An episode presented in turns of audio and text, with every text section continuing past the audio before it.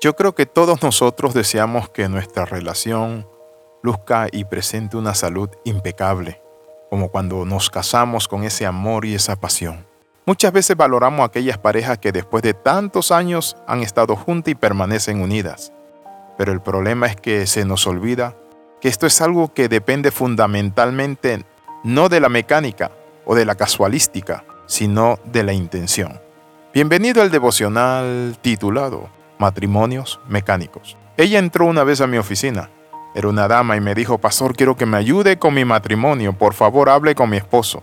Yo hablé con el esposo y le dije, mira, estas son las quejas de tu esposa, tú no la ayudas, ella te hace comida, tú no llegas, te vas con los amigos, llegas tarde, te echa los tragos. Y él simplemente se sonrió y me dice, ella siempre anda quejumbrosa. Esa era la primera señal que él tenía. Luego le aconsejé nuevamente y no me hizo caso. Un tiempo después dejé de ver esa pareja y me llamó él y me dijo, pastor, necesito que vuele a donde yo estoy porque quiero recuperar mi matrimonio y mi esposa dice que ya tiene alguien que está con ella.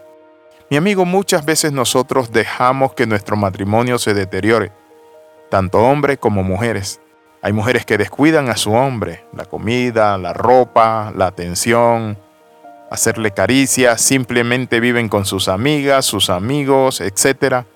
Y se olvidan de su esposo hasta que un día la relación parece caer víctima de la amenaza de divorcio, de separación o lo otro, simplemente se cancela esa relación. Ahí es donde muchas veces nos olvidamos y comenzamos a vivir en piloto automático, cuando necesitamos trabajar nuestro matrimonio, relegando nuestra relación a último lugar de la lista de ocupaciones, pagar esto, ver la televisión, el teléfono, los amigos, esto, el supermercado, la casa, los niños, pero nuestro matrimonio es muy importante. Suena duro y exagerado, porque damos por hecho inconscientemente que nuestra relación se va a mantener ahí intacta, sin más que hacer, pero es un grave error. ¿Cuántos hombres y mujeres se ven sorprendidos cuando la esposa ya le dice o el esposo, o la novia o el novio, si son novios y novia, ya no quiero nada. Todo se acabó. Es allí donde los expertos en la conducta humana aplican la metáfora de la planta que hay que regar, podar y atender, porque si no, se muere. Es porque el papel del cuidado del matrimonio, de la relación, es fundamental. Cada persona ha tenido experiencias diferentes y una historia de aprendizaje previa diferente, por lo cual tiene una personalidad diferente. Por eso la Biblia dice en el cantar de los cantares, me pusieron a cuidar la viña y la viña que era mía no cuidé. Cantares capítulo 1. ¿Está usted descuidando su viña? ¿Está cuidando su trabajo? ¿Está usted cuidando sus informes? ¿Está cuidando su uniforme? ¿Está cuidando su carro? ¿Está cuidando su empresa? Pero no está cuidando el ser más importante que su esposo o su esposa. Muchas veces nos ponemos unas gafas.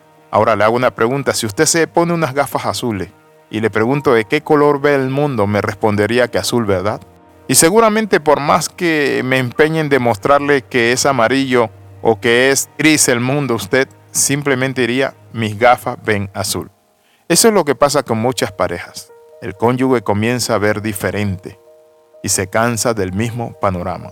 Entonces nuestra historia de aprendizaje hace que veamos el mundo de un color o de otro. La Biblia dice, me pusieron a cuidar la viña y la viña que era mía, no cuide, cuide su viña, cuide su relación, cuide su hogar, cuide su esposo, su esposa, atención, amor, cariño, salir, vacaciones, recrearse, enamorarse, salir de la mano, ir a comer juntos. ¿Por qué esperar que lleguen las crisis?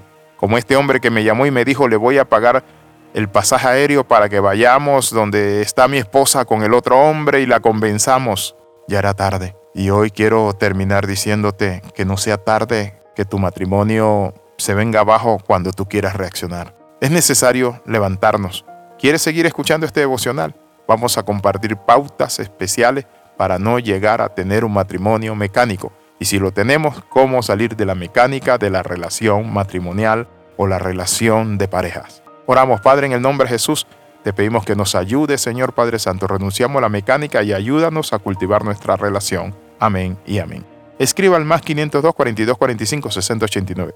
Le saluda el capellán internacional Alexis Ramos. Nos vemos en la próxima.